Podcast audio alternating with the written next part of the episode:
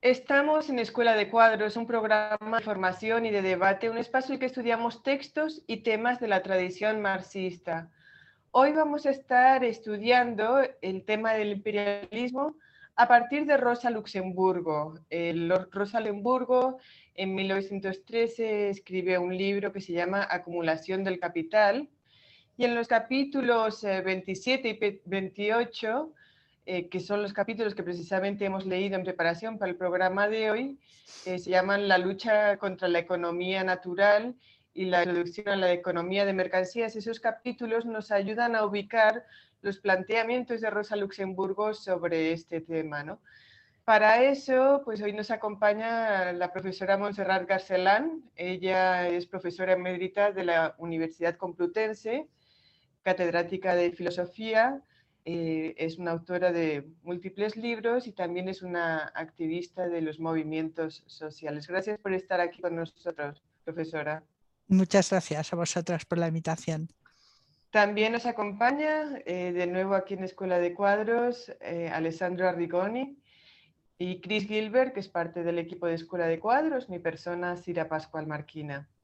Sin dar muchos rodeos, vamos a comenzar en el tema. Eh, voy a ubicar muy, muy brevemente, eh, como planteaba el texto que estamos leyendo de Rosa Luxemburgo, es un texto de 1913 y en 1913 básicamente la socialdemocracia, eh, sobre todo, bueno, sí, la socialdemocracia europea estaba inmersa en una serie de debates en el contexto de lo que fue lo que terminó siendo la, la Primera Guerra Mundial, ¿no? Entonces, eh, había una multiplicidad de posiciones en relación al hecho del imperialismo y si el imperialismo era un fenómeno circunstancial o secundario o si el imperialismo era efectivamente un hecho central dentro del desarrollo capitalista. Eh, aquí en Escuela de Cuadros, por supuesto, hemos estudiado en varias ocasiones, además, el imperialismo, fase superior del capitalismo, el texto de, de Lenin, que es un texto de 1916, entonces, hoy estamos estudiando a Rosa Luxemburg. Eh, vamos a comenzar eh, planteando la, pidiéndote, profesora, que nos hagas un acercamiento a lo que es el concepto del imperialismo, eh, cuándo surge, por qué surge, dónde surge, etcétera. Adelante. Pues el debate del imperialismo o sobre qué es imperialismo ligado al capitalismo eh, empieza en el siglo XIX básicamente en torno al imperialismo inglés. Ahí hay un libro mm, clave que es el libro de Hobson, El imperialismo, que fue lectura eh, de Lenin, Lenin lo leyó con mucha atención y eh, justamente porque en ese momento el imperialismo inglés estaba en su momento de mayor auge y era como un fenómeno novedoso. Es curioso, si lo vemos en el momento, que justamente la Comuna de París de 1871, de la que ahora se cumplen 150 años, sea el último gran eh, combate en suelo europeo. A partir de ese momento parece como si la lucha se, se dirija hacia lo que luego se llamaron los países del sur o los países del tercer mundo, de tal manera que a partir de 1880 Inglaterra aumenta la presencia colonial, lo mismo puede decirse de Francia, de Alemania, de Italia, inclusive de España con las colonias en el norte de África, que las mantiene hasta recientemente en el siglo XX. Eh, sabemos que en 1885 la conferencia de Berlín eh, eh, acuerda consensúa el reparto de los territorios, tanto de África como de Asia, para unas potencias o para otras, y que después de la Primera Guerra Mundial, en 1919, la derrota de Alemania hace que Inglaterra se quede con las colonias alemanas e eh, aumente todavía más su imperio. Eh, eso quiero decir, mm, eh, digo eso para que situemos como ese desplazamiento de las luchas en suelo europeo, podríamos decir, a las luchas coloniales y en la expansión colonial por, todo el planeta de las grandes potencias europeas. Eh, desde el punto de vista teórico, se suele, tanto los historiadores como los teóricos señalan que hay una diferencia entre colonialismo e imperialismo, que es un tema mm, muy debatido y que daría mucho de sí, pero que básicamente la diferencia se centra en que mientras que el colonialismo se entiende que tiene un objetivo comercial y sus protagonistas son grandes empresas privadas, aunque la Compañía de las Indias Orientales famosa que coloniza todo el este de Asia, es una compañía apoyada estatalmente, pero sin embargo, eh, digamos que no em, responde a un plan eh, estatal de dominio de los territorios eh, conquistados o colonizados. Mm, se basa básicamente o sobre todo en, poner, tener un control sobre los puertos y establecer colonias comerciales para poder eh, justamente vender y comprar las mercancías. Sabemos que uno de los ejemplos mm, clásicos es China, que sabéis que justamente fue necesario todas las guerras del opio para lograr que China permitiera eh, la compraventa de las mercancías europeas en su territorio, porque protegía su comercio interior. Por el contrario, el imperialismo eh, se señala que es un proyecto estatal, por decirlo así, planificado desde los estados, y desde las metrópolis de los estados para eh, dominar el territorio, conquistar el territorio o hacerse con el territorio, eh, con objetivos económicos, pero también con objetivos ideológicos, de prestigio, eh, de, mm, digamos, poner freno a los competidores a otros países imperialistas y capitalistas, etc. ¿no? Es decir, que hay una pequeña diferencia en ese sentido. ¿no? Es una diferencia que, bueno, no todos los autores la respetan, pero que yo creo que puede indicar esa distancia entre dominar el territorio o, eh, digamos, simplemente poner colonias que comercian, aunque para ese, en ese caso también muchas veces sea necesario el apoyo estatal. Y eh, antes de entrar un poco en lo que sería la tradición marxista, sí quería señalar como los textos marxistas clásicos son, eh, textos del siglo XIX, o sea, tenemos pues eh, Rosa Luxemburgo, pero también Lenin, Trotsky, Kautsky, Bukharin, etcétera, ¿no? Casi todos han escrito sobre el fenómeno del imperialismo. Pero sin embargo, eh, últimamente los autores postcoloniales y descoloniales, sobre todo más los descoloniales, porque son autores que conocéis, que son autores latinoamericanos, ellos ponen de relieve que el imperialismo empieza mucho antes, empieza en el siglo XVI con la conquista de América, que por tanto España y Portugal, aun no siendo países imperialistas eh, durante el siglo XIX, porque sus imperios son anteriores, sí son los primeros imperialistas capitalistas, por decirlo así, puesto que retrotraen el inicio del capitalismo a la dominación de América y ahí introducen algunos matices que son interesantes, eh, yo creo, porque marcan esa distancia entre el primer imperialismo ibérico, imperialismo en el sentido de que domina el territorio y extrae materias primas y cobra tributos, por tanto no se reduce a un colonialismo comercial, eh, pero sin embargo es de un capitalismo no industrial, sino mercantil o mercantilista, y ahí hay una pequeña diferencia. Eso en España ha creado mucho problema porque España eh, niega ser una potencia imperialista justamente porque reduce el imperialismo a partir del siglo XIX y se olvida de este pasado. Pero yo creo que para eh, sobre todo pensadores latinoamericanos es muy importante ese, ese cambio, que lo retrotrae muy hacia atrás y nos permite entender la historia eh, de otra manera. Eh, muchas gracias a todas y sobre todo muchas gracias a profesoras Garcelán. Em, entramos un poco más en el, en el, tema de hoy, porque los capítulos que tenemos para leer para hoy son muy interesantes, pues leyéndolo encontré muy interesante desde un punto de vista histórico hasta, ¿no? Como, como describe la historia de la, de la guerra de los opios, la, la guerra ah, francesa en Algeria, eh, o también en capítulos sucesivos em, la cuestión territorial americana con los campesinos uh, coloniales americanos, ¿no? Un, unos textos riquísimos históricamente, donde se pueden encontrar, eh, que parece increíble que fueron escritos en 1913. Entonces, mm, pido a todos de ir leyendo estos capítulos que son muy interesantes desde un punto de vista histórico también. Entonces, eh, hoy nos concentramos en primera parte de la charla sobre el libro en 1913 de la Rosa Luxemburgo, la acumulación de capital, y entonces, pues el tema, digamos, central que más interesa y que le pediría de explorar es eh, ese tema del el desarrollo, el hecho que el desarrollo de la dinámica capitalista necesita un espacio no capitalista para Rosa Luxemburg, ¿no? Y cómo describe esto como un espacio que puede ser al interior del mismo país en un momento de desarrollo histórico, ¿no? Esta relación centro-periferia o ciudad-campaña puede ser, o, y cómo puede después eh, se desarrolla en una relación interior-exterior con fenómenos de colonial y imperial.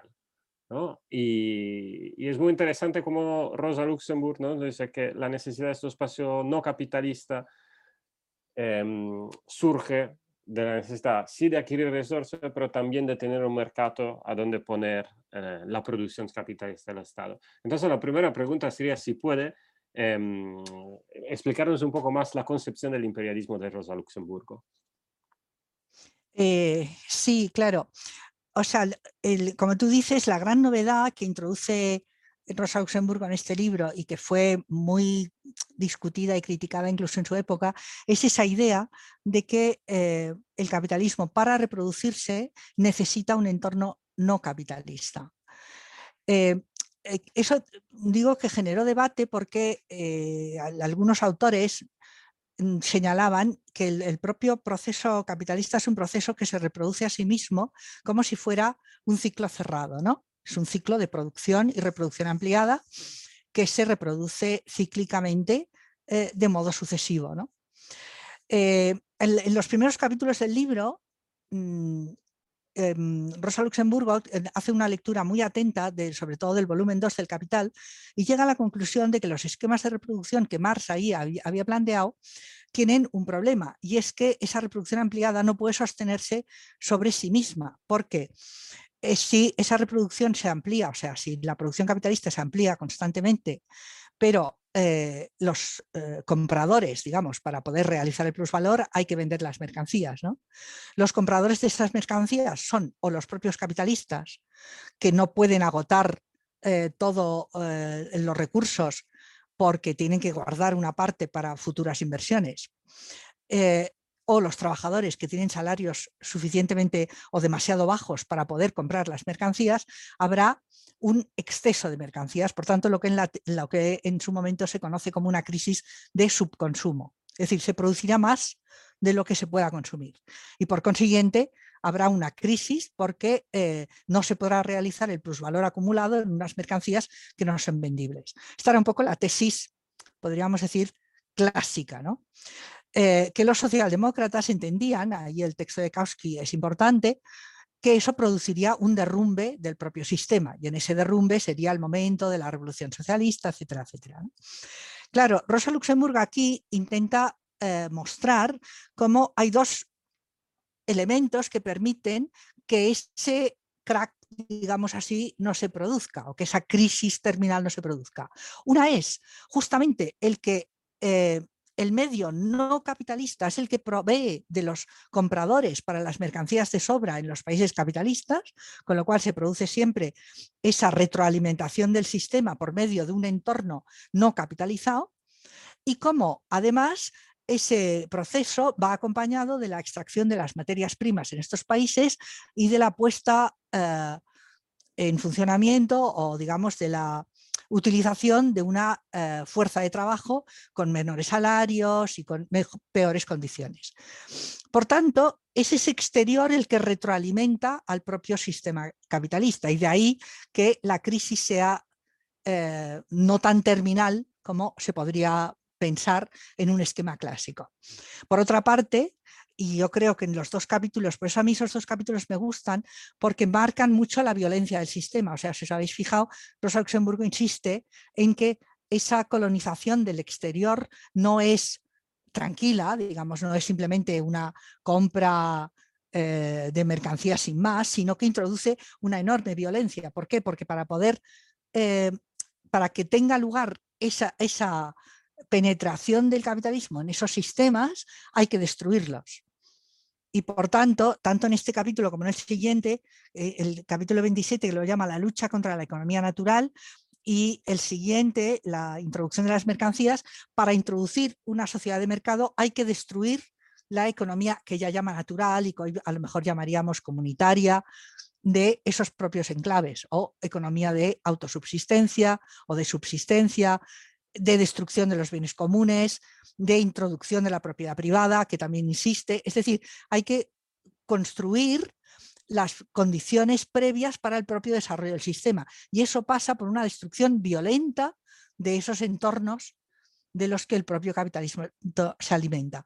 Y la otra cuestión que a mí me parece esencial en esos dos capítulos es mostrar cómo, eh, porque claro, ahí eh, en el debate Rosa Luxemburgo decía yo no hago más que seguir la propia tesis de Marx en el famoso capítulo de la acumulación originaria al final del volumen 1 del Capital.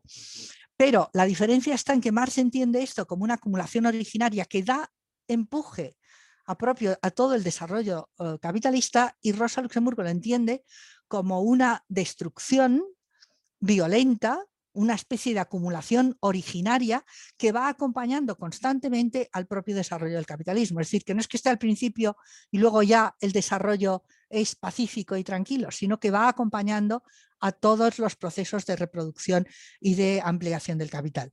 Ese es el otro aspecto que a mí me parece eh, muy importante en, esos capítulos.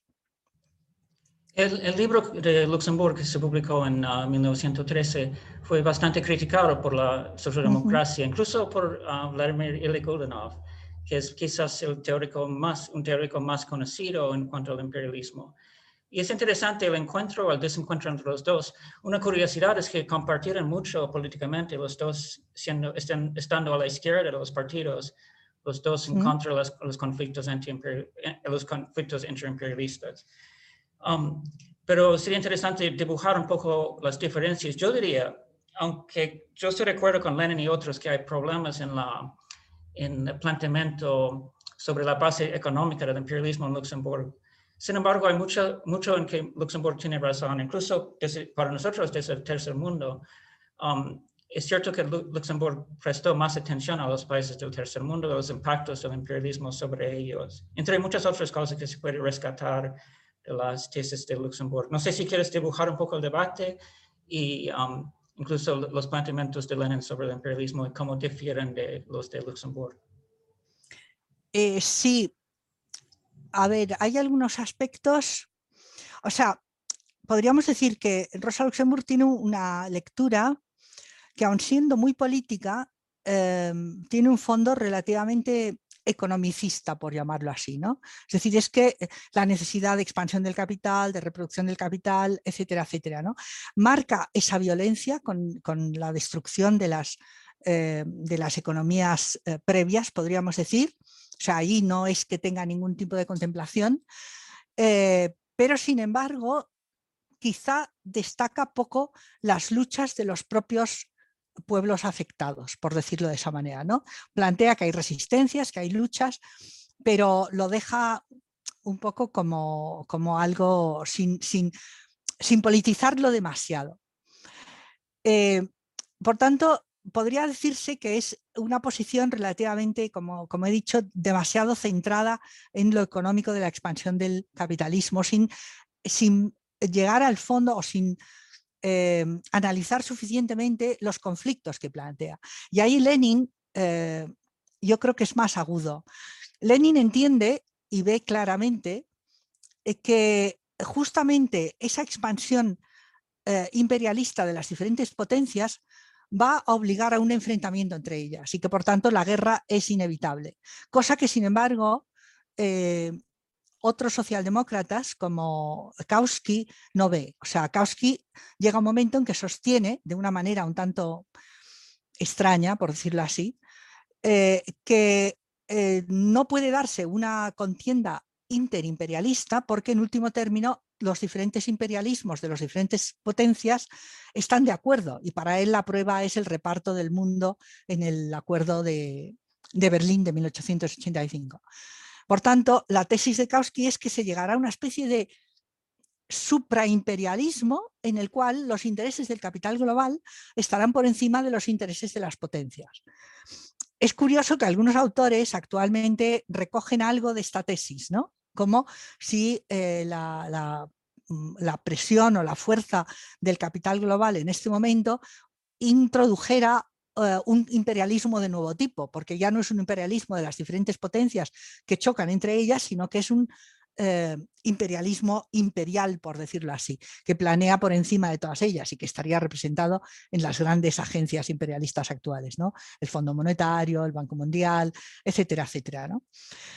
Eh, como digo, la tesis de Lenin es que eso no es posible porque las peleas interimperialistas van a ser muy fuertes y que por tanto el imperialismo necesariamente va a llevar a una guerra y en eso lleva razón, ¿no? porque todos sabemos que eh, la, guerra de, la Primera Guerra Mundial y después la Segunda Guerra Mundial es una guerra que trae aneja, eh, anexa todas el reparto de las colonias y la introducción inclusive de los pueblos colonizados dentro de esa guerra. ¿no? Hay parte de esa guerra que se pelea no en Europa sino en las colonias incluso con presencia activa de los propios eh, pueblos colonizados a través de diferentes eh, formas. Y la otra cuestión que a mí me parece interesante, en, ese no es un tema que, eh, que, Rosa Luxemburgo le dedique mucha atención, pero me parece interesante el cambio de, podríamos decir, de perspectiva. Si se leen con atención los textos de Marx de 1857 sobre la guerra en la India, la sublevación en la India, que además los autores postcoloniales pues, han puesto en su foco, ¿no?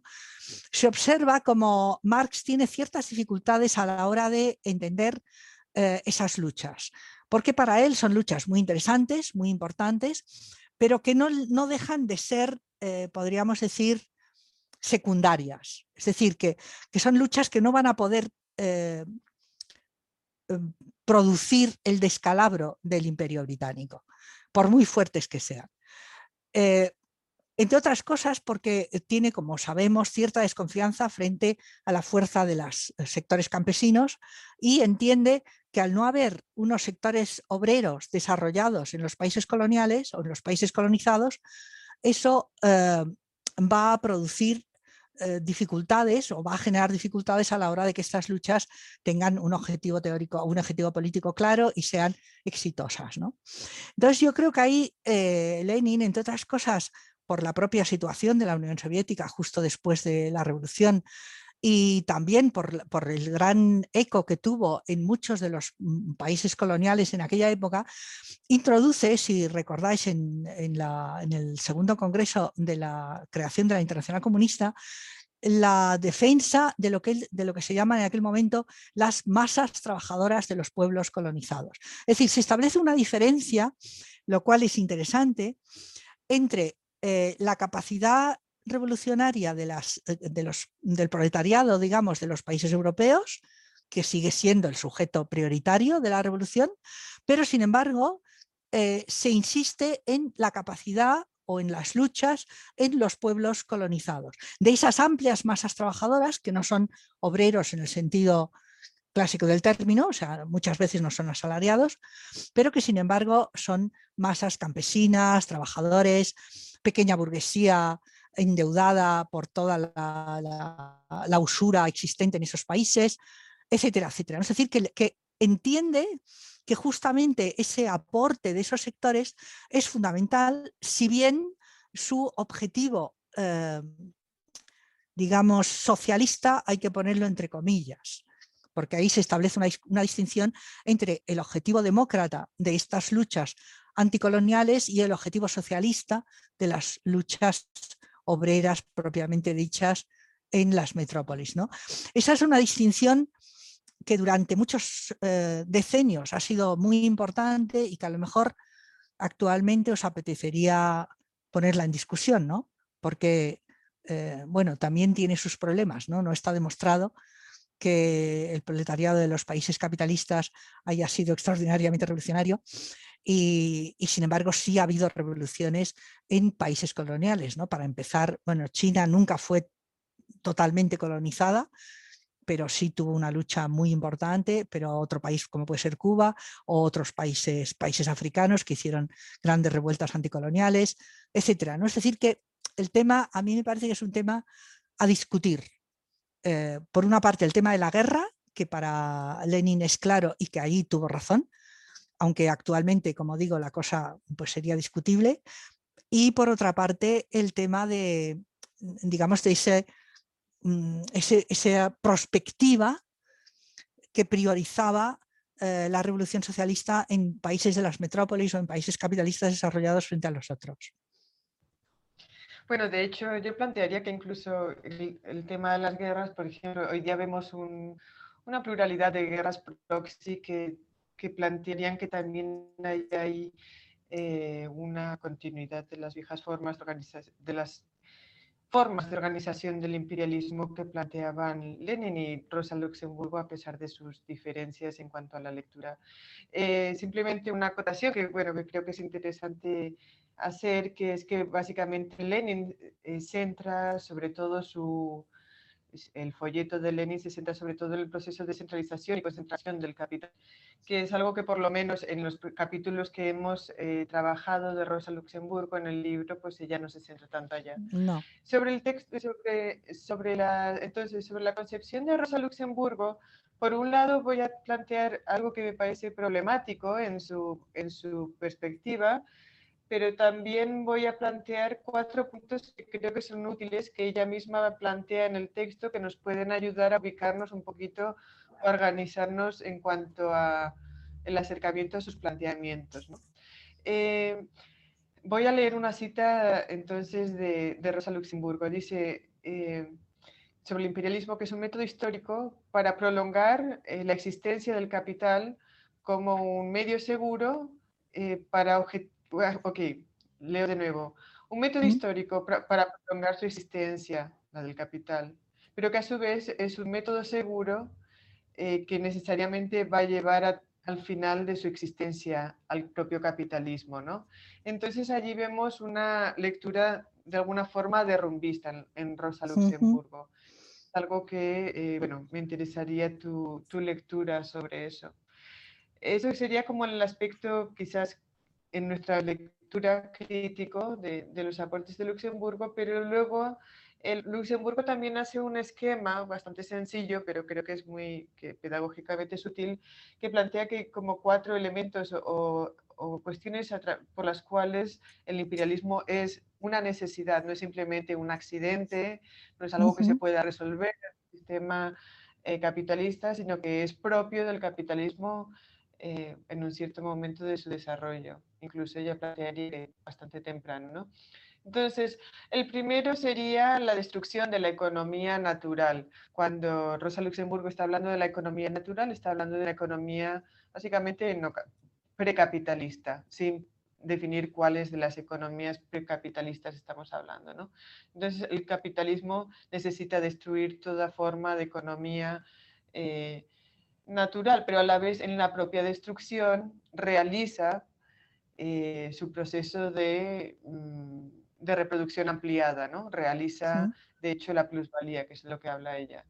Entonces, como segundo elemento, eh, está vinculado que es la producción mercantil simple, va a ser destruida en el proceso capitalista e imperialista y allí se impone pues la reproducción ampliada del capitalismo. Eh, el, capitalismo en su etapa imperialismo, en realidad el capitalismo en general necesita ampliar los mercados, por lo tanto necesita tomar el mundo, eh, que esto nos lleva más directamente al imperialismo.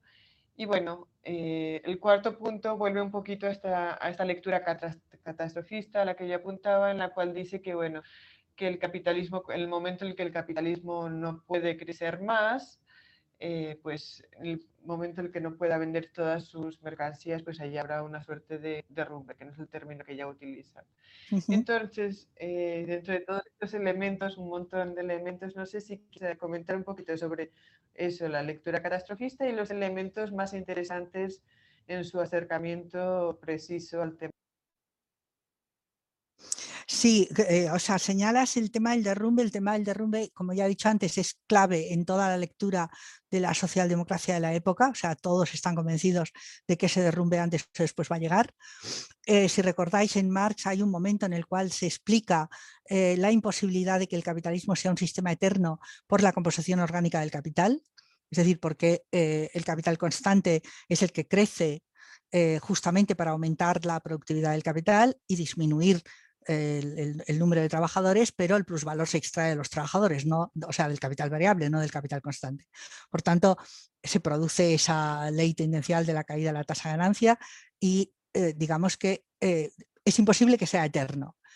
Si queréis, ah, puede haber una distinción, yo creo, entre eh, algunos teóricos de la socialdemocracia y Rosa Luxemburgo en el sentido de que mientras los primeros lo ven como un derrumbe que se va a producir ya en cualquier momento, porque realmente el capital está agotándose en los grandes centros eh, de producción, eh, Rosa Luxemburg al introducir la dimensión eh, imperialista, por decirlo así, ¿no? la dimensión global, hace ver cómo ese, ese derrumbe se puede prolongar muchísimo más de lo que parecería pensable desde un primer desde el otro punto de vista, ¿no? O sea, la crisis, esta crisis final que en algún momento tendrá que venir y que está en su imaginario, puede retrasarse eh, muchísimo.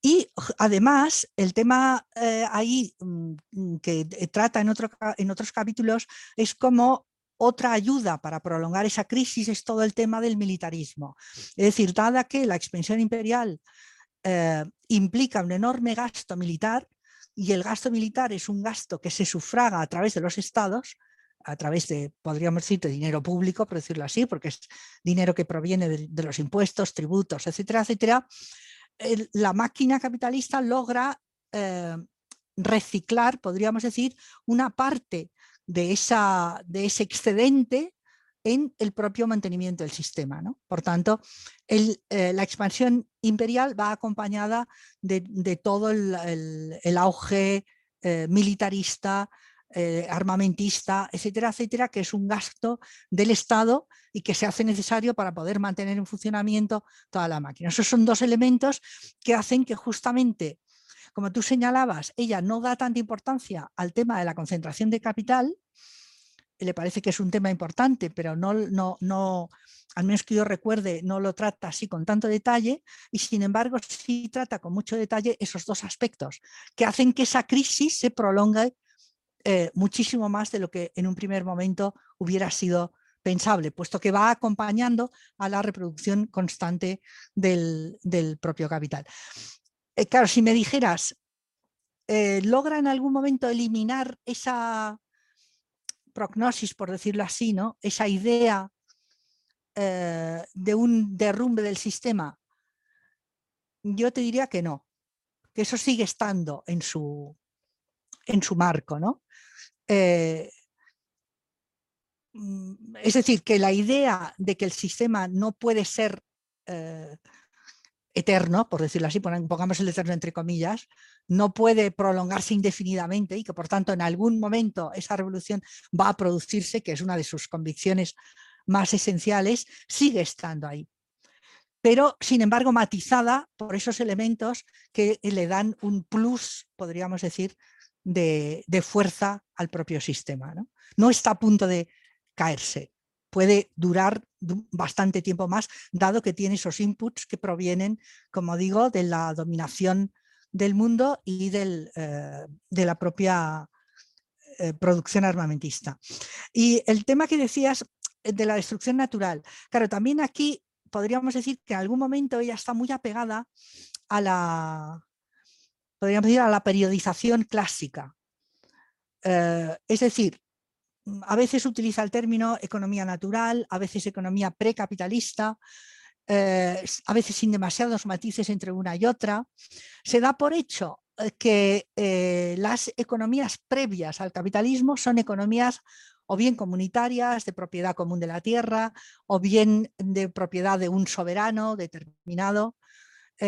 pero mm, digamos que lo fundamental es que esas economías son economías de subsistencia, no son economías de mercado. Y en cambio lo propio del sistema capitalista es ser una economía de mercado y por tanto necesita propiedad, eh, propiedad privada y propiedad territorial, cosa que en esas economías no existe.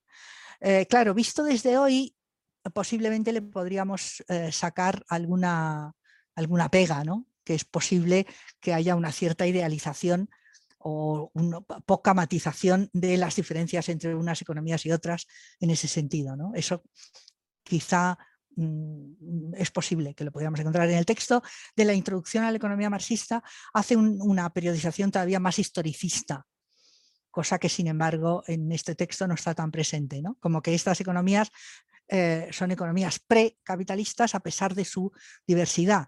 Y en cambio, eh, podríamos decir que Marx en sus análisis sobre el modo de producción asiático y tal, introduce ahí una serie de matices que es posible que ella no conociera puesto que esos son textos que se han publicado bastante tardíamente. ¿no? O sea que ahí podríamos tener también alguna, alguna podríamos introducir también algún matiz. Muchas gracias. Yo ahora quería preguntar un poco sobre interconexiones entre em, diferentes concepciones históricas de, imperialismo. En el sentido, el imperialismo es un tema recurrente en el debate marxista y, no solo en el debate marxista.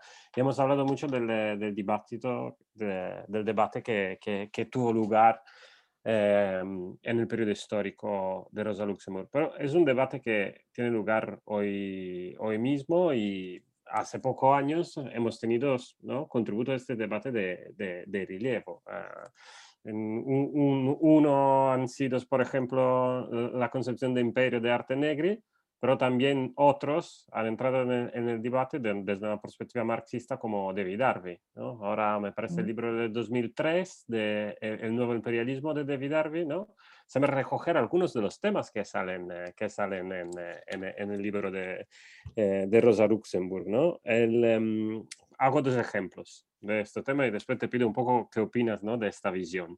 El, el, primero es lo, cuando David Harvey habla de un, un, un, dual domain, ¿no? una dualidad que existe en la lucha anticapitalista, entre lucha sí. anticapitalista y lucha antiimperialista, ¿no? parece recoger estas tensiones ¿no? que vienen en este debate eh, que tú has explicado muy bien entre la visión de Rosa, Lenin y Marx ¿no? sobre, sobre las oportunidades de debate. Uno que siempre recoger directamente de este debate de Vidal. Y después hay un segundo elemento que encuentro muy interesante. Antes nos dijiste que eh, Rosa Luxemburg tiene una visión de la acumulación originaria en Marx, que es un fenómeno que se reproduce.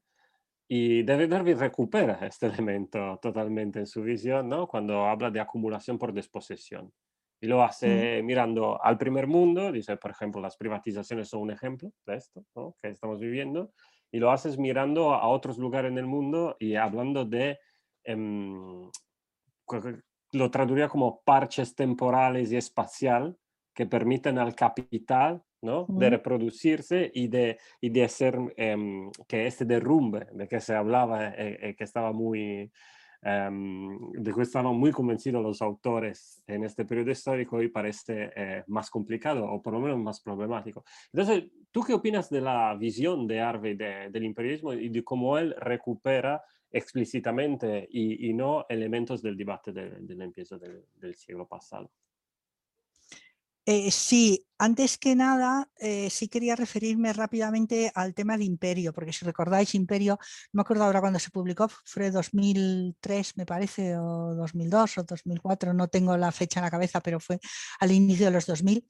Y hubo, bueno, aparte que fue un, un gran eh, ¿no? bestseller, se vendieron no sé cuantísimos miles de copias, yo creo que nunca se habían vendido, se tradujo rápidamente a todos los idiomas, y, hubo también un debate muy duro con Imperio, porque eh, ahí eh, hay un capítulo en el cual eh, Negri dice explícitamente eh, que el, la, tesis o que el periodo del imperialismo ha pasado y entramos en el periodo del imperio. ¿Por qué? En base a dos cuestiones centrales. Una, la concentración de capital es tan inmensa que podríamos decir existe solamente un capital global, si bien el capital nunca fue nacional, eh, en este momento mm, lo es menos que nunca, por decirlo así, ¿no? Eh, bueno, esa es la tesis de Lenin al menos, de Lenin digo de Negri, con lo cual el capital global es el que impone las condiciones al conjunto de los capitales mundiales y ya no se puede hablar, o sea, sí, claro, si al principio hemos dicho que justamente imperialismo implica una eh, eh presión estatal o una eh, influencia de los estados para defender o para ayudar, para mm, promover el desarrollo de los capitales nacionales, de ahí esa pugna entre unas potencias y otros y sus imperialismos respectivos, eh, claro, eso Negri dice actualmente no puede tener sentido, puesto que los capitales nacionales no existen. Si ya no existían, ahora existen muchísimo menos.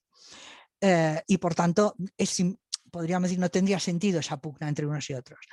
Por otra parte, eh, los estados, y esta es una tesis también mmm, dura en, en, Negri, que no es tan clara, pero bueno, los estados tienden a perder soberanía y entonces lo que puede producirse es como una especie de eh, contienda eh, geopolítica entre grandes regiones del mundo, pero no entre estados en el sentido clásico del término. ¿no? O sea, por ejemplo, la Unión Europea pues sería una de esas regiones, o Estados Unidos e Inglaterra actualmente, o China, etcétera. ¿no? Es decir, podría haber esa geopolítica de diferentes poderes imperiales, pero no imperialistas en el sentido decimonónico del término. ¿no? Esa sería un poco la distinción.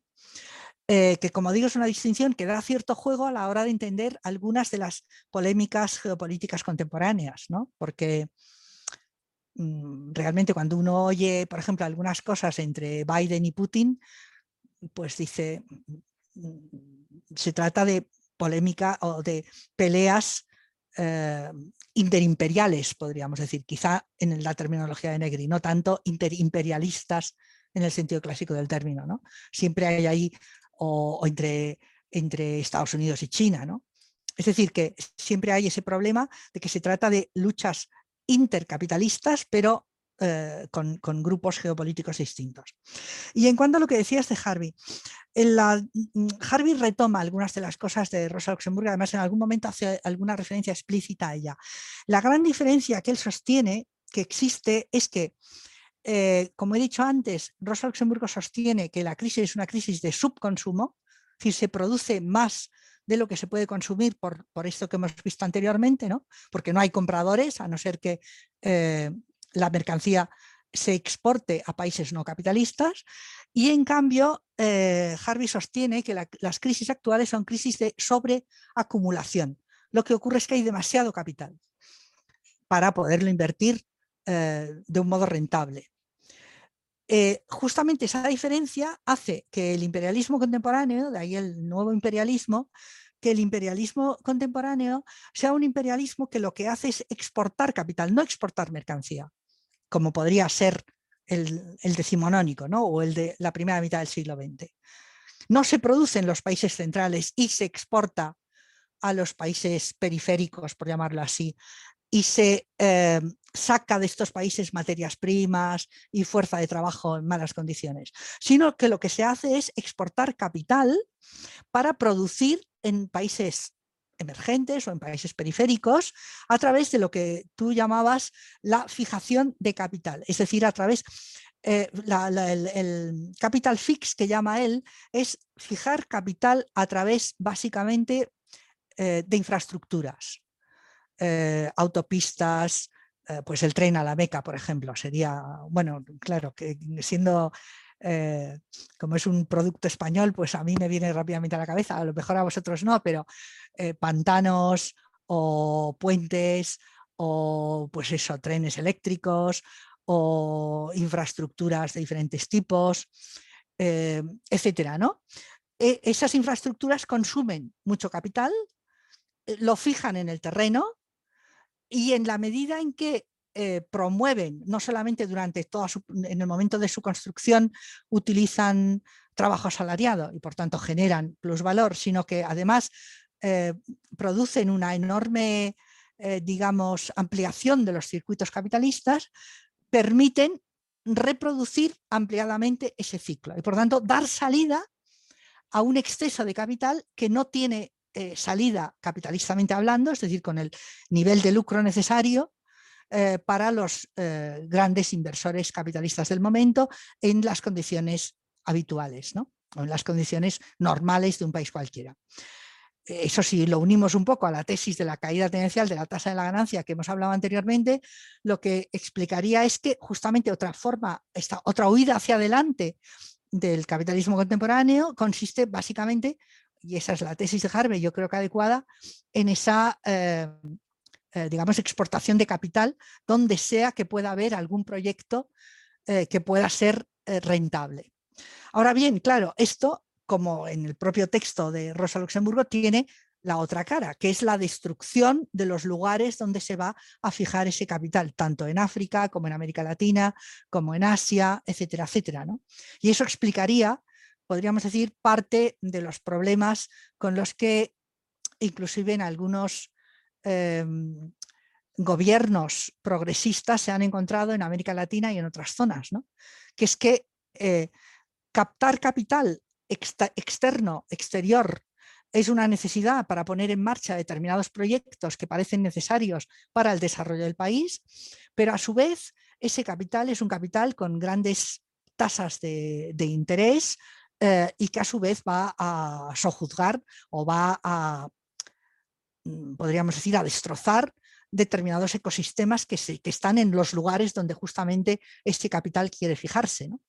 Por tanto, va a provocar, como tú decías, eh, procesos de desposesión, procesos de destrucción de economía comunal, etcétera, etcétera. ¿no? Es como la otra cara de, de nuevo, esa, eh, podríamos, ese imperialismo contemporáneo. ¿no? A mí me parece que es una tesis muy interesante porque, eh, porque permite ver cómo de alguna manera ese capitalismo global, mundial, de grandes firmas que se expanden por todo el planeta, eh, justamente es uno de los motores del capitalismo contemporáneo.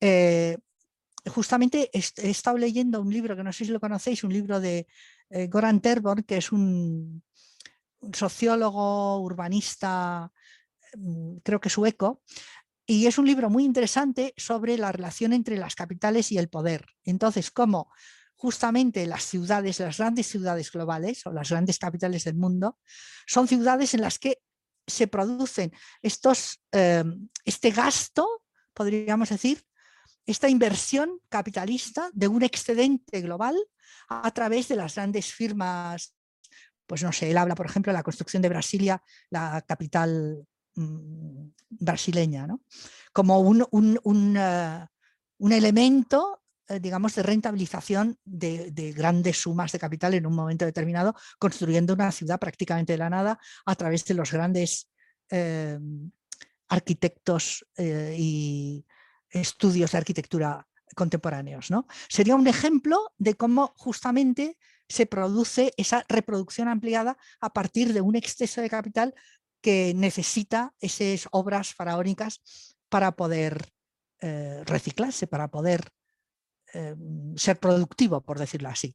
Aunque a su vez, claro, yo os hablo desde mm, España, ¿no? Eso provoca una huida de los capitales nacionales, eh, de los pequeños capitalistas, de, y en cambio una entrada de los grandes fondos de inversión, muchos de ellos especulativos, un aumento de la desposesión, es decir, que eso también tiene su efecto negativo, no solamente en los países del sur, sino también en los países del norte, ¿no? Genera pobreza, pero genera riqueza para justamente ese sector.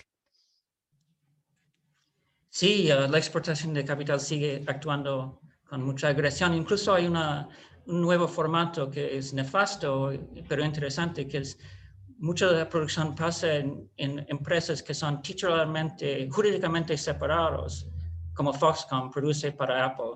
Foxconn produce el iPhone en China para Apple pero con tenerlo jurídicamente separado, Apple no tiene responsabilidad y también disfraza un poco la relación imperialista con tener una empresa que es meramente subcontratado. Aparentemente son relaciones de libre mercado, aunque no lo son.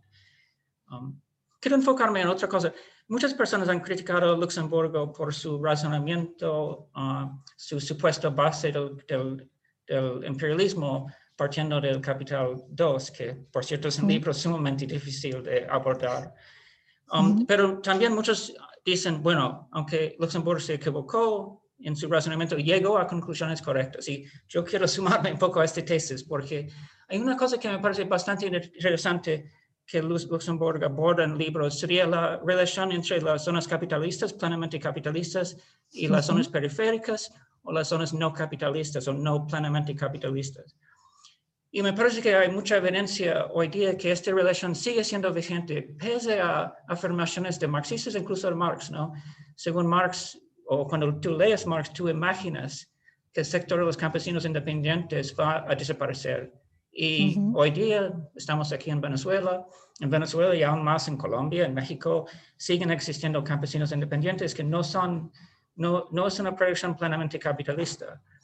O otra cosa que no es plenamente capitalista ah, sería el trabajo doméstico, ¿no? En cierto sentido, cuando tú lees Marx y Engels, existe la hipótesis que, la, que, el, trabajo doméstico, que las mujeres van a entrar plenamente en la fuerza de trabajo, en, en el trabajo asalariado y el trabajo doméstico va a desaparecer. Y no es así. Um, Entonces, me parece que Rosa Luxemburg acertó mucho en buscar o mostrar una relación que tiene las zonas capitalistas con elementos que no son plenamente mercantilizados.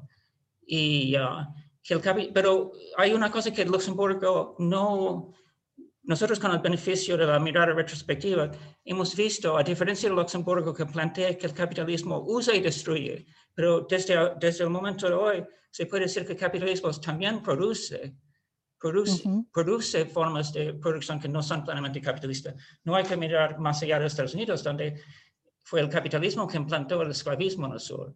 Entonces, el capitalismo destruye y produce, y por eso quizás no, la, por eso la visión catastrófica de, Luxemburgo no es, no es correcto, porque mientras el capitalismo puede ir minando estas formas semicapitalistas, no capitalistas, a la vez los produce y claro, casos claros son trabajo doméstico o ah, la producción campesina, la producción de, agricultura de subsistencia. Sí, o sea, eh, justo en lo que planteas, eh, justo con el tema del esclavismo, ahí em, Rosa Luxemburgo sigue una cierta tesis de Marx, según la cual el capitalismo, la relación Mm, de producción básica es capital trabajo asalariado. Es la, digamos, porque, eh, claro, en una relación servil, eh, digamos que el trabajador no es libre, en una, en una relación de esclavitud tampoco lo es, y en cambio el capitalismo se eh, sostiene sobre la libertad del trabajador, el hecho de que el trabajador firma un contrato de trabajo, entonces cede su fuerza de trabajo, etcétera, etcétera. Como te decía antes, eh, los autores descoloniales, por ejemplo, eh, a mí me parece, bueno, no solamente los descoloniales, sino también el grupo que supongo que conocéis de los marxistas negros que se conocen, o sea, los eh, Du Bois, Eric Wright, James, etcétera, etcétera, ellos insisten, el libro de, de Wright sobre mercantilismo, capitalismo y mercantilismo, me parece que se llama, es muy interesante, o para mí fue muy interesante porque muestra cómo justamente en esa mirada retrospectiva que, o en esa mirada que retrotrae el capitalismo al siglo XVI, se puede ver cómo eh, la esclavitud es perfectamente funcional al, al, capital de plantación, que es el capital de esa época. Por tanto, que no sería cierto que el capitalismo se caracteriza por, por una relación salarial, de tal manera que eh, el trabajador tenga que ser un trabajador asalariado, sino que es compatible con relaciones eh, laborales, podríamos decir, tanto de esclavitud como de servidumbre, en las cuales se extrae un plusvalor. A lo mejor no lo podríamos analizar exactamente tal como Marx lo analiza, porque claro, en ese caso la fuerza de trabajo, digamos que forma parte prácticamente de los instrumentos de trabajo, ¿no? No, no, no tiene ese componente de libertad. Pero lo que ellos señalan es que justamente se produce excedente quizá no plusvalor en el sentido marxista, pero sí excedente de riqueza y que ese excedente de riqueza es el que se vierte en los mercados internacionales en el inicio del capitalismo mercantil.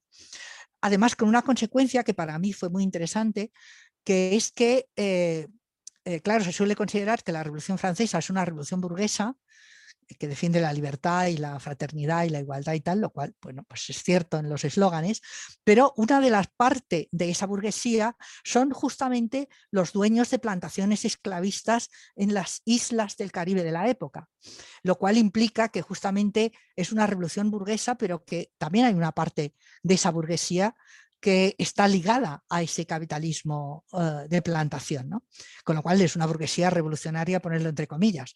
No es extraño que justamente estos sectores, digamos, se pronunciaran tan duramente contra los sectores más radicales, incluso de, los propios, eh, de los llamados iguales en su momento, porque tienen intereses que defender. Entonces, a mí me parece que este tema es un tema interesante porque hay alguna cita de Marx en la cual dice la esclavitud es incompatible con el capitalismo y debe desaparecer.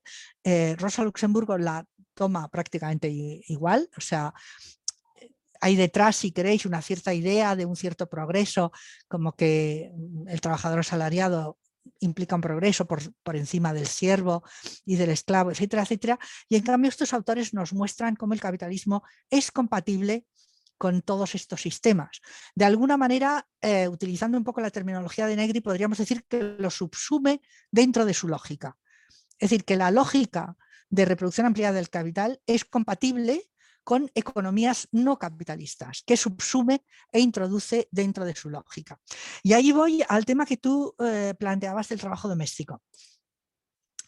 Algunas eh, feministas contemporáneas, marxistas feministas contemporáneas, no sé si conocéis Frigga Haug, que es una compañera feminista que ha hecho también un texto sobre Rosa Luxemburgo muy interesante, eh, plantean, yo también un poco estoy en esa línea, que Marx no logra ver el trabajo doméstico como un elemento dentro de la reproducción del capital, quizá porque eh, tiene una fijación en las mujeres como trabajadoras de fábrica. Por tanto, la extracción de plusvalor a través del trabajo de fábrica de las propias mujeres, igual que de los varones. ¿no?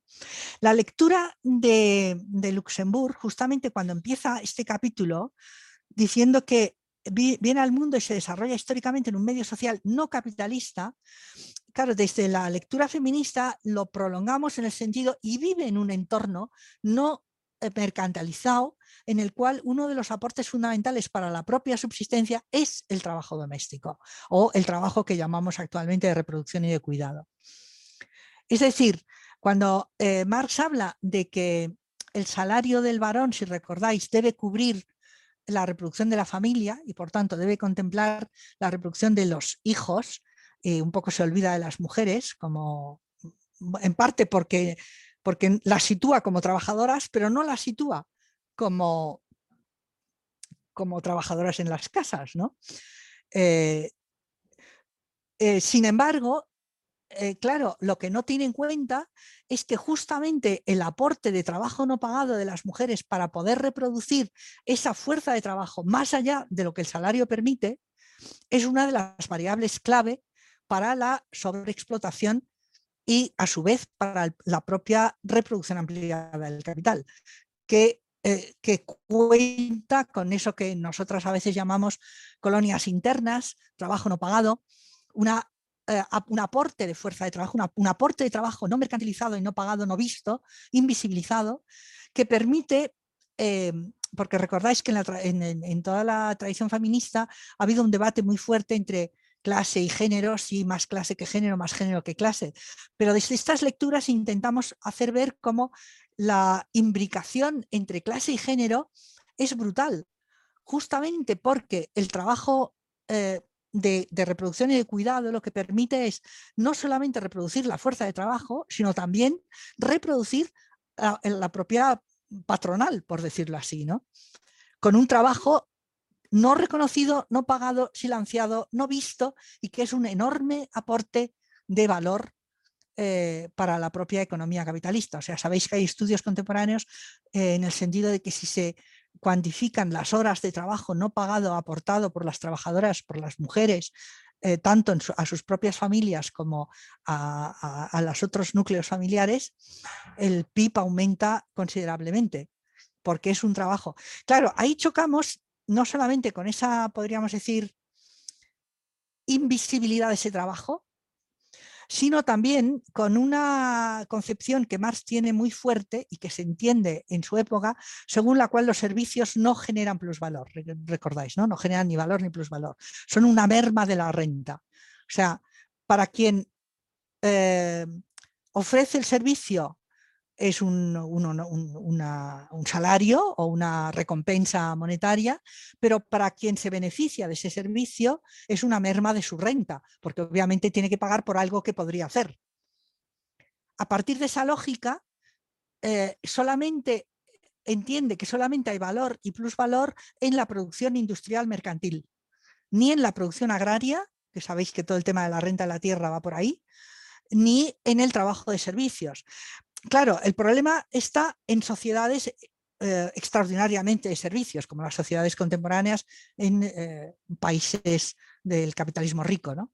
Entonces ahí hay un debate sobre si realmente los servicios generan o no valor y plusvalor. Nuestra tesis es que el trabajo de las mujeres aumenta eh, el capital sobre todo en determinadas condiciones. No, digamos si se hace a través de servicios mercantiles, como son muchísimos, pero también en el aporte eh, silenciado que hace justamente a la reproducción y mantenimiento de la fuerza de trabajo, que va por encima de lo que paga el salario. Es decir, el problema del empobrecimiento de las mujeres es que el salario familiar y el salario de las mujeres no cubre ese trabajo de reproducción.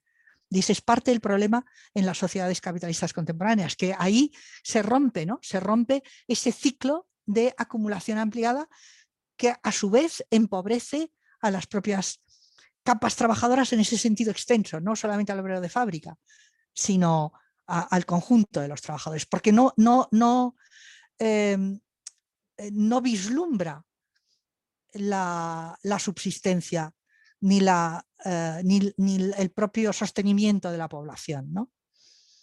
O sea, no sé, yo he visto, no sé si vosotros lo habréis, lo habréis experimentado, eh, que justamente en el, en el propio periodo de la pandemia aquí en España se calificó como esenciales trabajos hasta este momento invisibilizados, los trabajos de limpieza, los trabajos de las eh, em, trabajadoras domésticas, de las asistentas, de las trabajadoras de cuidados, de las reponedoras de los eh, centros de consumo, o sea, de los supermercados, eh, etcétera, ¿no? O sea, trabajos que normalmente están muy invisibilizados, muy mal considerados y que en ese momento se consideran como esenciales, porque son aquellos que permiten sobrevivir a la población.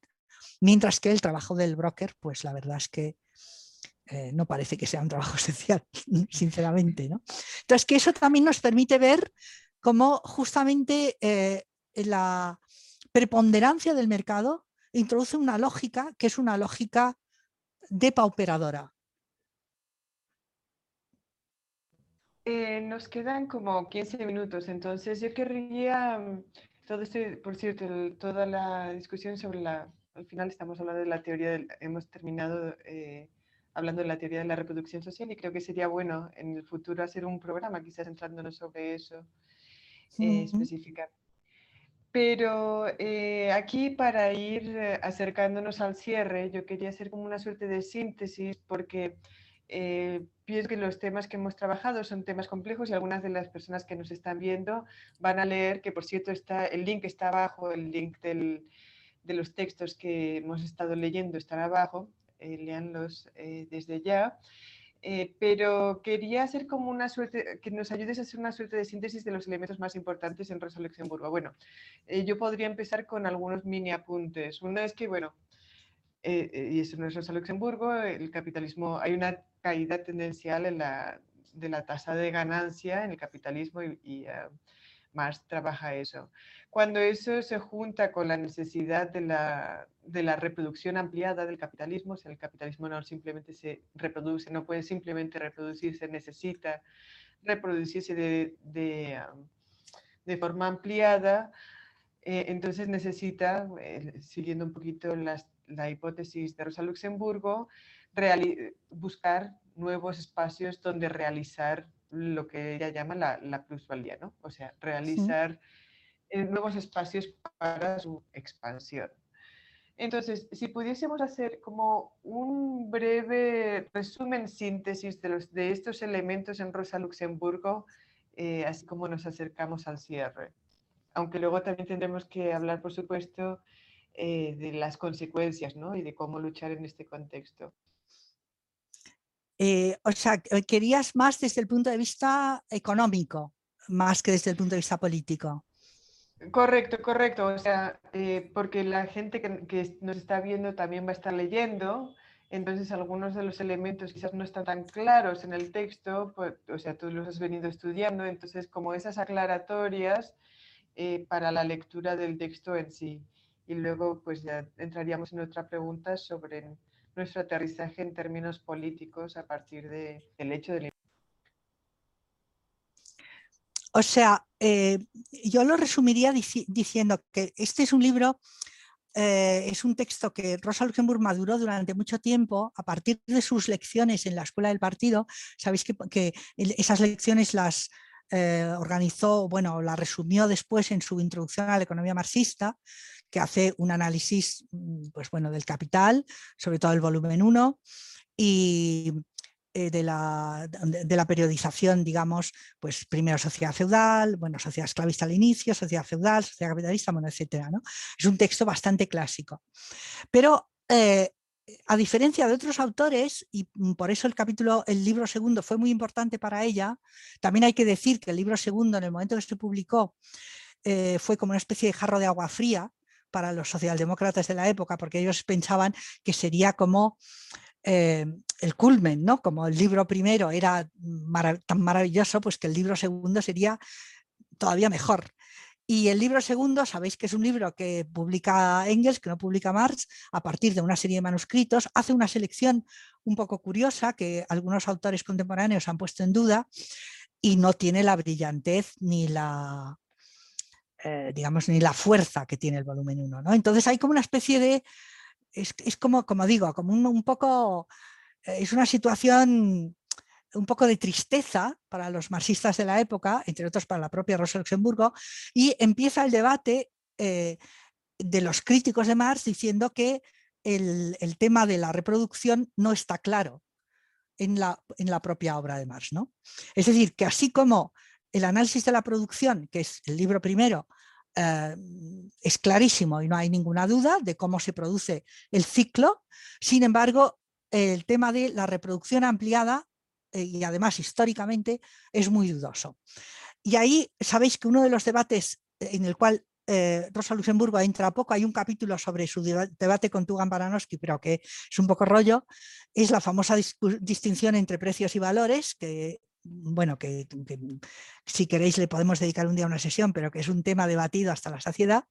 Y entonces ella empieza el libro planteando que eh, uno, os leo literalmente, dice, entre los servicios imperecederos prestados por Marx a la economía política teórica figura su modo de plantear el problema de la reproducción del capital social en su conjunto.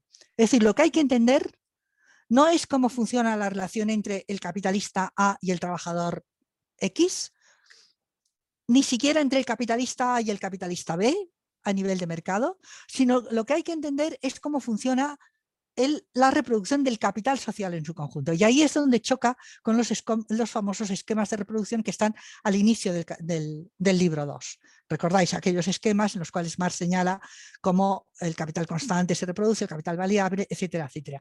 Y ahí es donde ella choca con este problema, que era lo que os decía al principio. Si el capitalismo lo entendemos como un sistema cerrado, no hay manera de que la reproducción ampliada pueda tener lugar se, tiene que producir necesariamente una crisis. ¿Cómo es entonces que no se produce o no se produce con tanta velocidad o no se produce siempre, sino que eh, podríamos decir el capital logra saltar las barreras que él mismo se pone y logra establecer un circuito que no es, recordáis que el famoso circuito que Marx de alguna manera eh, elabora en algún momento es el circuito de Quesnay, el de los fisiócratas, ¿no? Los campesinos pagan a los artesanos, los artesanos eh, pagan a los nobles y reciben de los nobles y con ese dinero, y, así el dinero va dando como, como vueltas socialmente. ¿Cómo circula la riqueza, por decirlo así, en un sistema capitalista? ¿Y cómo logra esa riqueza transformada en plusvalor a su vez reproducirse? Ahí ese es el problema que se plantea en el texto. Y su solución, como he dicho antes, pasa por la expansión de las fronteras, por tanto, superar las fronteras físicas y materiales y por encontrar el apoyo del Estado a través del militarismo. son los dos elementos. ¿Eso logrará eh, asegurar una reproducción ampliada y sin fin? No, porque realmente digamos que se pone sus límites y rebasa esos límites. Y ese rebasamiento de los límites cada vez sostiene Rosa cada vez es más difícil, porque el planeta es finito y sin embargo la ansia de acumulación no. Por tanto, en algún momento va a chocar con sus límites. Pero para ella esos límites son espaciales. Eh, lo que decíamos antes de Harvey, para Harvey los límites no son espaciales, sino que son de alguna manera, eh, ¿cómo llamarlo? Mm, intensivos, por decirlo así o inmateriales en cierto modo. Es decir, en el momento en que, o en la medida en que el capitalismo es capaz de transformar en mercancía no solamente los servicios, sino también eh, bienes que, de alguna, que en ningún modo pensaríamos que pudieran ser mercancías, logra a su vez ahí reproducirse de nuevo. Es decir, que hay un límite inmaterial, o mejor dicho, un salto inmaterial para rebasar los propios límites físicos inmateriales que tiene el capital, lo cual no significa que no los tenga. Y por tanto, podemos pensar que en algún momento esos límites se harán insuperables, que es una tesis eh, que nos acercaría al optimismo de Rosa Luxemburgo. ¿no? no tenemos por qué pensar que siempre y en todo momento esos límites se van a poder superar. Puede ocurrir que en algún momento sean insuperables en alguna de sus dimensiones. Didi. Volando un poco sobre este alas de optimismo, ¿no? la, pregunta, pues dos preguntas muy rápidas. Una es ¿cuáles cuál, son los espacios para resistencia, de resistencia, porque vemos este conflicto entre em, análisis que se enfocan sobre la dinámica interna del capital, que, se, que, que encuentran otro tipo de análisis sobre la reproducción social, sobre los efectos del, del imperialismo. Entonces, ¿hay espacios de resistencia? ¿Cuáles son los espacios de resistencia para usted? Y segunda pregunta, eh, muy rápida. Eh, cuando hablamos antes de Harvey eh, Negri, todo escriben en los primeros años 2000, entre 2001 y 2004 creo que salgan los cuatro libros, ¿no? y todos escriben en el momento de casi apogeo del capitalismo neoliberal, del imperio americano. Y siempre a mí me fascina pensar que cuando se escribe, se escribe con una influencia del, del entorno histórico que vives. Y entonces hoy me parece que la situación es bastante diferente de cuando hoy. escribieron. Hoy, hoy en día, ¿no? Entonces, este tipo de, de capitalismo uh, neoliberal está um, demostrando algunas posibles dificultades, ¿no? Eh, pues vemos lo que está pasando en términos de, de, de los principales uh, fuerzas políticas que lo sostenían en Occidente, vamos a los acuerdos internacionales, podemos encontrar diferentes casos de dificultades y también hay otros potenciales imperios que se están construyendo hoy en día. Pensamos en China, ¿no? Eh, cómo está invirtiendo en África, entonces las dos preguntas serían muy rápidas. Eh, espacios de resistencia y segundos. Estamos en una fase de cambio histórico y nos podemos plantear que nuevos imperios surgirán de este cambio histórico. A ver, a la primera pregunta, eh, yo creo, Rosa Luxemburgo te diría muy claramente que la clase obrera nunca puede conformarse con su situación de subalternidad. Y por tanto, eh, digamos, el optimismo es implícito porque dado que este conflicto entre capital-trabajo está ahí, eh, un, conflicto que además se expande por el globo, ¿no? Y incorpora cada vez a más y más y más multitudes, o más y más, más gentes, y esas gentes no pueden estar tranquilas, no pueden estar convencidas, no pueden estar de acuerdo con su situación de explotación y de, subalternización, eh, la resistencia siempre está ahí. Otra cosa es que esa resistencia sea explícita, que haya que organizarla, eh, que tiene sus altibajos, etcétera, etcétera. Pero, pero eh, digamos que la, la, violencia eh, capitalista siempre está presente. Por eso te insistía, en esos capítulos se, ve muy bien esa violencia. Esa violencia siempre está presente. Está presente en las metrópolis, está presente en las colonias, está presente sobre los trabajadores, está presente sobre las mujeres, sobre los campesinos, sobre los colonizados, etcétera, etcétera. Y por tanto, de ahí surge siempre esa resistencia que no puede dejar de existir, porque nadie puede conformarse eh, con ese papel. Obviamente, a día de hoy, pues mm, imagino que tendríamos alguna pega que ponerle, ¿no? Pero de todas maneras yo sigo pensando muy en clave luxemburguista en ese sentido, ¿no? O sea, las resistencias proliferan por todo el planeta y justamente se apagan en un sitio pero surgen en otro y vuelven a surgir en contextos distintos, en formas diferentes, o sea, realmente, eh, digamos, la lucha sigue constantemente, no, no se apaga, ¿no? Y la segunda cosa que dices, posibles dificultades hoy. Evidentemente, eh, tienes razón, esos textos se escriben antes de la crisis del 2008, que fue un mazazo tremendo.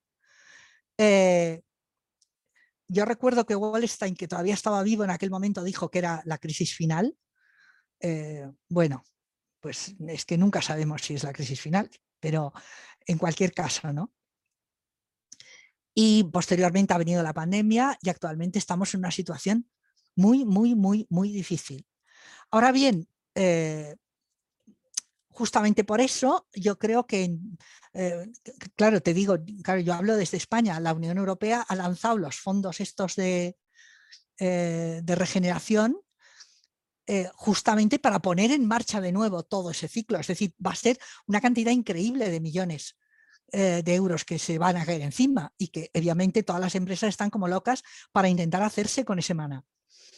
¿Que eso va a ser una deuda posterior? ¿Que eso va a generar conflictos posteriores? sin duda, pero su objetivo está que eh, de la pandemia, al menos en los dos primeros años, se pueda salir con un, eh, ¿no? con un aporte de riqueza eh, dineraria para poder relanzar los negocios, porque de lo contrario la crisis es brutal. Ahora bien, eso no logra, desde mi punto de vista, eliminar esos límites que veíamos antes, los límites ecológicos, los límites de sostenibilidad, los límites de salud, eh, los límites geopolíticos, etcétera, ¿no? Porque esos límites están ahí. Eh, y por supuesto, eso va a alimentar eh, imperios y competiciones entre unos y otros.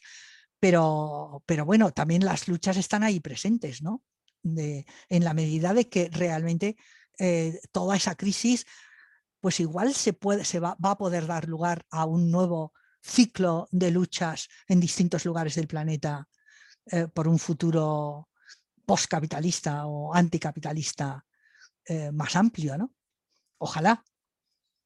No lo sabemos porque el futuro está por escribir. O sea, a diferencia, bueno, ahí te hablo desde mi percepción, ¿no? A diferencia de Rosa Luxemburgo y de los eh, marxistas del siglo XIX y XX que lo tenían muy claro, pues yo creo que los marxistas hoy no lo tenemos tan claro, que la cosa vaya a salir bien en, en, una serie de años, pero en cualquier caso la oportunidad está ahí, evidentemente. Y solo quiero decir que creo que los textos clásicos del imperialismo como Lenin y Luxemburg y quizás Bukharin y otros tienen mucha vigencia. Incluso creo que en la actualidad uh, el de, em, podemos um, ser testigos de un debate muy parecido o lo que debe ser un debate muy parecido.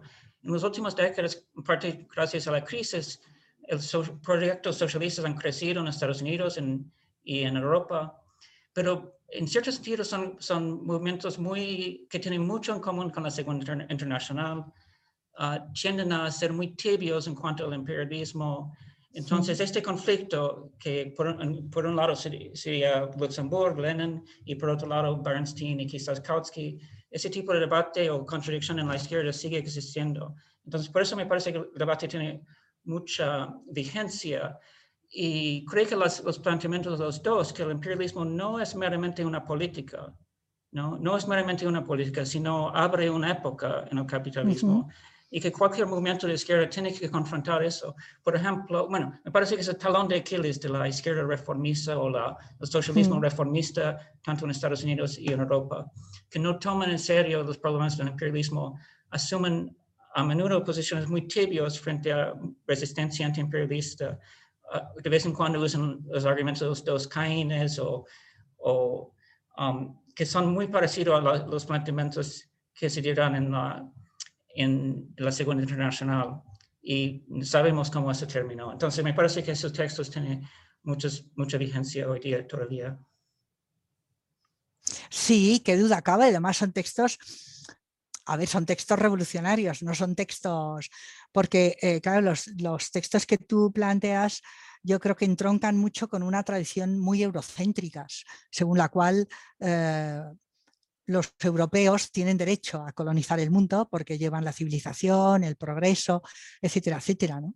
pero no son sensibles frente a, los desmanes que producen.